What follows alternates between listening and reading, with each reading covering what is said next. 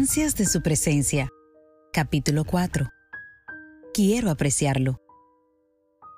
Yo soy la rosa de Sarón y el lirio de los valles. Cantares 2.1. El ser humano siempre ha sido admirador de la belleza. Este sentimiento es universal porque en cada rincón del planeta existen personas y cosas bellas. ¿Quién no se queda extasiado al contemplar un paisaje de la naturaleza con sus coloridos valles, sus empinadas montañas y onduladas colinas? Ríos de fresco torrente, árboles de verde follaje y nubes de apacible blancura?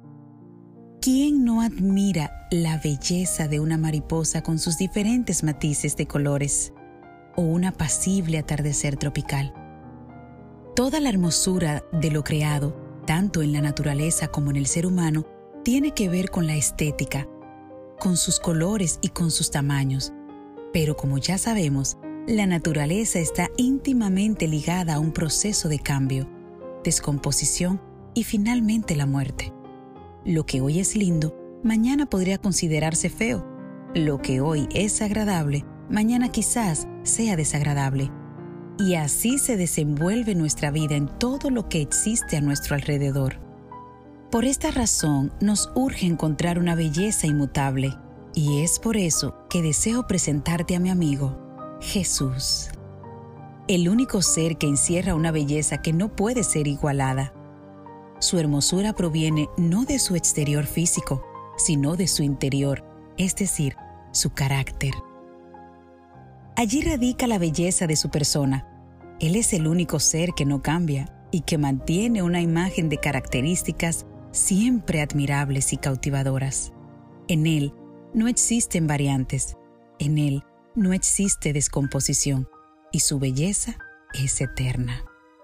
Su personalidad ha cautivado a millones de hombres y mujeres, jóvenes y niños a través de los siglos.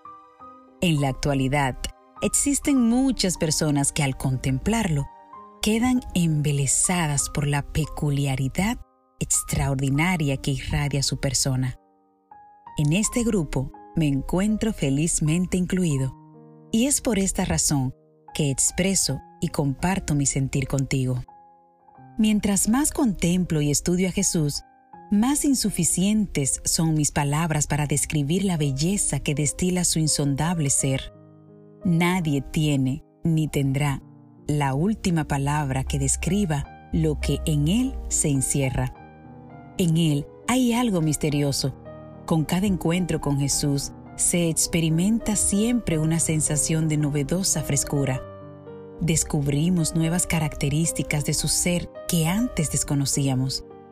Tengo la impresión de que Él prefiere que sea así, porque de esa manera mantiene nuestra atención concentrada en Él constantemente. Y también nos crea un deseo ardiente de vivir contemplándolo, ya que Él sabe que somos seres amantes de lo bello.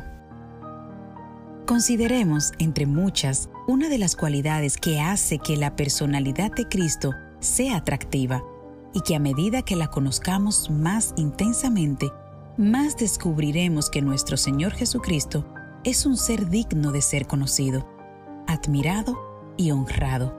Y esa cualidad estriba en su interés incondicional y actitud hacia nosotros. Porque el Hijo del Hombre no vino para ser servido, sino para servir y para dar su vida en rescate por muchos. Marcos 10:45. En realidad, la belleza en una persona está en proporción a su actitud hacia nosotros. No importa lo que la persona parezca exteriormente, según la evaluación humana, si su actitud hacia nosotros es negativa, inmediatamente dicha persona es para nosotros fea e indeseable. Por ejemplo, si conoces a alguien a quien admiras por su belleza, talentos y modales, pero un día recibes algún tipo de desprecio, su imagen se desvanece en un instante. Ahora la ves desagradable, ¿no es cierto? En cuanto a lo que Jesús se refiere, la Biblia nos dice que su apariencia física no era atrayente.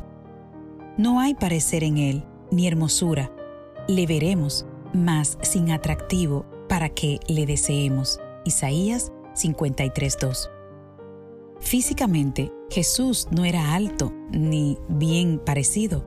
Si nos hubiéramos encontrado con él en la calle, sin duda alguna, habría pasado inadvertido, porque era un hombre de aspecto común y corriente, parte de la multitud. Pero su personalidad era única. Había algo en él que atraía la admiración de las multitudes.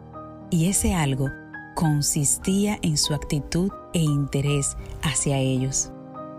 En eso radicaba su belleza. Tú y yo le interesamos a Jesús. Su interés gira alrededor de nosotros y nuestro bienestar. Su propósito consiste en buscar la manera de encauzar nuestra vida hacia un estado de felicidad. No de una felicidad momentánea o pasajera, sino una felicidad permanente. Realmente Jesús no conoce lo que es el egoísmo. En Él no existe ni existirá jamás una pizca de interés personal. Tú y yo seguimos siendo de sumo interés para Él. Todo lo que Él piensa, planea y hace tiene como supremo objetivo nuestra vida. Su vida está orientada hacia nuestro completo bienestar. Todas sus palabras y hechos lo demuestran. Sus tres años y medio de ministerio los vivió haciendo el bien, sanando, enseñando, alimentando y ayudando al necesitado. No tuvo vacaciones. Su misión consistía en servir a cada ser humano, sin importarle si era rico o pobre, educado o analfabeto, hombre o mujer, blanco o moreno, religioso o incrédulo, puro o impuro, etc. No había nada en la pobre condición de los seres humanos que le provocara rechazo o alejamiento. Al contrario, mientras más necesidad veía, más se conmovía su corazón para ayudar. Esta característica es lo que hace de Jesús un ser incomparablemente hermoso como ningún otro. Nuestra vida y felicidad le conciernen a Jesús en forma suprema. Para Él, cada individuo tiene un precio incalculable. Esta es la razón por la cual vino para servir. Servirnos en todas las esferas de nuestra existencia física, psicológica y espiritual. Claro está, ese servicio tenía y tiene diferentes motivaciones. Él no prestaba su servicio para exaltar las instituciones religiosas, ni mucho menos para recibir reconocimiento y admiración pública. De hecho, muchas veces cuando hacía el bien, los que recibían el beneficio lo buscaban para agradarle y no lo encontraban, pues había desaparecido. Su único interés era el bienestar de las personas, cada una en forma individual. Es de notar que en el tiempo que Jesús estuvo aquí en la tierra, relacionándose con los seres humanos, la multitud que lo seguía eran los más pobres de los pobres, los vestidos de harapos, los enfermos, los deformados físicamente, los que eran marginados por aquella sociedad opulenta, vanidosa y materialista. Hubo algunos de la alta sociedad a quienes llamó la atención la paz que transmitía Jesús. Esos también lo buscaron, aunque lo hicieron de noche, como el teólogo Nicodemo. Pero por regla general, los fariseos, los escribas y los encumbrados de la sociedad de su tiempo nunca lo aceptaron. Para ellos, era una persona extraña, incomprensible y peligrosa. Eso expresan los relatos bíblicos. Sin embargo, para otros, Jesús era un ser maravilloso. Uno de estos ejemplos que llama la atención es el caso de la mujer samaritana. Según el concepto humano, esta mujer no calificaba para ser considerada de algún valor. La religión establecida marginaba a las mujeres, peor aún si éstas eran de origen mestizo. Como samaritana, ella era una mezcla de asirios y judíos. Además, a la vista de la sociedad, era una mujer pecadora pues no era miembro de la religión reconocida como el pueblo de Dios. A todo esto se le sumaba su inmoralidad. Era una mujer emocionalmente inestable. pues se había divorciado cinco veces y con el que actualmente vivía no era su marido, era su amante. Quizás otras desventajas que ella tenía eran su falta de educación y la de ser miembro de la clase baja. Todo esto la clasificaba como inaceptable para la sociedad y la religión. Lo interesante de este caso es que Jesús premeditadamente se tomó el tiempo de viajar a Samaria para encontrarse con este tipo de persona. ¿Quién de nosotros haría algo semejante? Hoy es muy común encontrar, no solamente en la sociedad, sino también, desafortunadamente, en el mundo religioso, a personas que valoran a otras por los factores preconcebidos de la reputación, la educación, el nivel económico, la belleza, el liderazgo, los talentos y otros atributos externos que la sociedad secular ha determinado que son importantes. Pero para Jesús, el factor básico es la persona misma, sin requisito previo. Él vio en la mujer samaritana a una persona de igual importancia. A pesar de todo, esta mujer mostró cierto interés espiritual cuando le dijo, sé que ha de venir el Mesías, llamado el Cristo, cuando Él venga, nos declarará todas las cosas. Esta mujer buscaba a un Dios que transformara su vida. Sin duda, ella estaba frustrada y cansada de sus fracasos emocionales y los múltiples rechazos sociales. Jesús vio en ella un terreno fértil para sembrar allí la semilla de la revelación de su persona, y es por esto que le dice, Yo soy el que habla contigo. Jesús era lo que esta mujer anhelaba. Ahora sus ojos contemplaban cara a cara al Cristo esperado. Esto revolucionó tanto su vida que al regresar a la ciudad se le olvidó el cántaro de agua. Jesús realmente le aclaró todas las cosas de su vida que a ella le confundían. Él penetró con su luz divina las más oscuras facetas de su pasado. No hay nada mejor para las ficticias máscaras humanas que una revelación de Cristo en el corazón.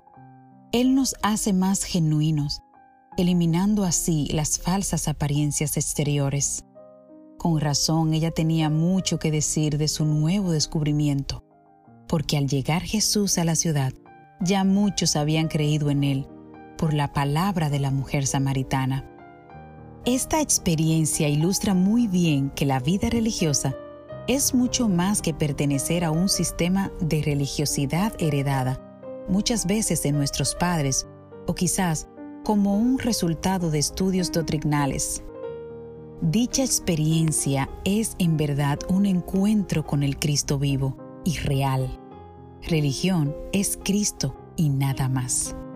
Él es el fundamento de la religión. Sin Él, la religión es hueca, vacía y muerta. La religión debe ser siempre una relación con alguien. Este alguien es Jesús.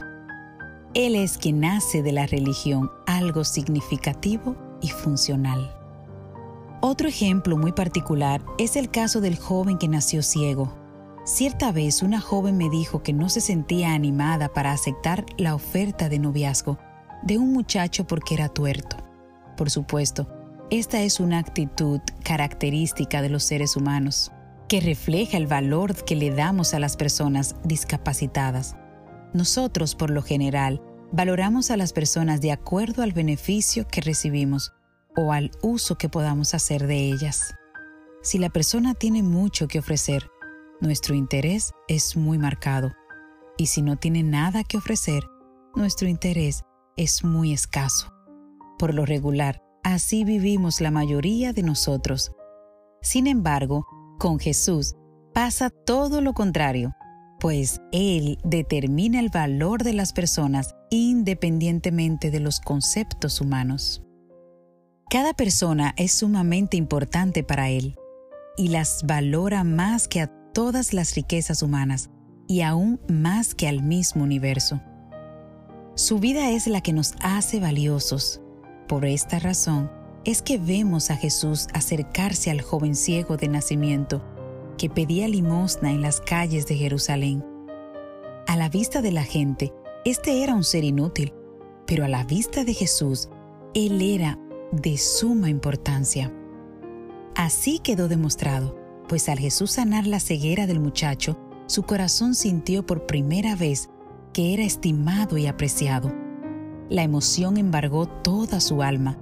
Fue a este joven a quien Jesús también se le reveló como el Hijo de Dios. Este descubrimiento fue tan importante para él que, de rodillas ante Jesús, le adoró diciéndole, Creo, Señor. Sin duda alguna, para este joven y para la mujer samaritana, no había un ser más precioso y apreciable en toda la tierra que Jesús, porque nadie anteriormente les había mostrado tanta atención y aprecio. Ellos también pudieron decir que Jesús era en verdad la rosa de Sarón y el lirio de los valles. Él había embellecido sus vidas con su amor incondicional. Ellos palparon en su propia experiencia cuál era la actitud de Jesús hacia ellos. Una actitud de amistad, de paz, de comprensión, de amor y nunca de juicio, condenación o desprecio. Jesús había perfumado sus vidas con la fragancia de su amistosa presencia. Los jardines son bellos por las flores. De igual manera, nuestra vida no tendría belleza alguna sin la presencia hermosa de Jesús. Más que cualquier otra cosa, Él es quien le da el verdadero valor a la vida. A veces nosotros, en nuestro empeño por mantener nuestro valor y estima propia, acudimos al dinero, al título académico, a la profesión, al automóvil que guiamos, a la ropa que vestimos, a nuestra nacionalidad y a nuestra posición social. Pero esta es una plataforma muy insegura, pues se puede desintegrar en cualquier momento. Así como se quiebra en un instante un vaso de cristal al caer contra el suelo. No nos dejemos engañar por las ideas humanistas que sugieren que nuestro valor sea determinado por nuestros talentos nuestra apariencia o nuestra inteligencia, no. Nuestro valor propio, el de nuestro carácter, está basado en nuestra identidad con Cristo, quien nos va transformando a su semejanza. Conocí una persona que cuando confió en Jesucristo por primera vez, compuso el siguiente canto. Cansado y triste, vagaba por el mundo, sin alegría y sin ilusión. Andaba pues errante vagabundo, esperando mi suerte destrucción. Yo nunca vi, ni conocí bellezas. La vida era una inmensa oscuridad, mas cuando a Cristo hallé, vi nueva luz y paz. Hallé sentido a mi existir. Él es la flor que su belleza a mí me regaló. Me regaló el anhelo de vivir. Jesús declaró que su venida a esta tierra tenía como fin primordial demostrar que su interés hacia la raza humana estaba basado exclusivamente en su amor incondicional hacia ella. Él dijo, porque el Hijo del Hombre ha venido para salvar lo que se había perdido. Mateo 18:11. Los sanos no tienen necesidad de médico, sino los enfermos. No he venido a llamar a justos, sino a pecadores. Marcos 2:17. Es en su pura y abundante gracia que encontramos el valor de nuestra vida. Busquemos todo lo que queramos, pero fuera de Él no encontraremos nada que le dé valor a nuestra persona. Es increíble bajo qué condiciones de descomposición humana somos amados por Él. Mas Dios muestra su amor para con nosotros, en que siendo aún pecadores, Cristo murió por nosotros. Romanos 5.8 Dios estaba en Cristo reconciliando consigo al mundo, no tomándoles en cuenta a los hombres sus pecados. Segunda de Corintios 5:19. Fíjate que en los pensamientos anteriores no existe ni la menor sugerencia de que nosotros estamos cualificados para recibir su amor. Por el contrario, se nos dice que estamos perdidos y señalados como pecadores, y con todo esto Jesús se acerca a nosotros. En realidad, nosotros no podemos impresionar a Dios con nuestra vida. No podemos decirle, nota mi experiencia, mis talentos, mi profesión, mis virtudes, mis buenas obras. nada de esto nos califica para ser admirados en la familia de Dios. Te señalo este punto porque existe la idea de que para llegar a ser hijos de Dios hay que pasar por algo similar a la entrevista que hacemos al solicitar un trabajo. Le decimos al jefe Dios, bueno, mira mis credenciales, este es mi título académico, mis años de experiencia, los lugares en que he trabajado, las obras que he hecho, los reconocimientos que he recibido y las referencias de las personas importantes que me conocen. ¿Qué te parece? ¿Podríamos impresionar a Jesús de algún modo? Claro que no. Déjame decirte, por lo tanto, que todo lo que somos y hacemos sin Cristo está contaminado de bacterias dañinas. Puedo afirmarte que la única credencial que tenemos para presentarnos ante Dios es Cristo. Él es el único cualificado por su carácter perfecto y sus obras sin manchas de orgullo y de egoísmo. Solamente Él nos puede dar acceso a la presencia de Dios. ¿No es esta una razón más que suficiente para darle gracias a Jesús? ¿No lo hace esto un ser precioso? Claro que sí. Quiero hacerte una pregunta personal. ¿Es Jesús precioso para ti tal como lo fue para la mujer samaritana y el joven ciego? Si lo es, es porque tú ya sabes que tu valor y tu estima propia no está ni en tu dinero, ni en tu reputación, ni en tu apariencia, sino en Jesús. Si no lo has descubierto todavía, quiero decirte algo. Un día, antes de morir, quizás serás un ser inútil y sin mucho valor para aquellos que tú considerabas familia y amigos. Y en esos momentos difíciles de la existencia humana, Jesús te dirá en lo más profundo de tu corazón, yo te amo, te estimo y te lo demostré al dar mi vida por ti en la cruz del Calvario. Apreciado lector, no desperdicies de ninguna manera el valor que Jesús te concede. Nadie daría su vida en sacrificio como lo hizo Él por ti. Él te valora y te estima, no por lo que tienes o aparentas, sino por su vida. En su vida está el valor tuyo y el mío. Él es Dios y nos lleva en sus pensamientos y anhela profundamente que le demos un lugar especial en nuestra vida. Si lo haces, descubrirás lo que muchos han descubierto ya, que no hay nada en esta vida tan precioso como Jesús.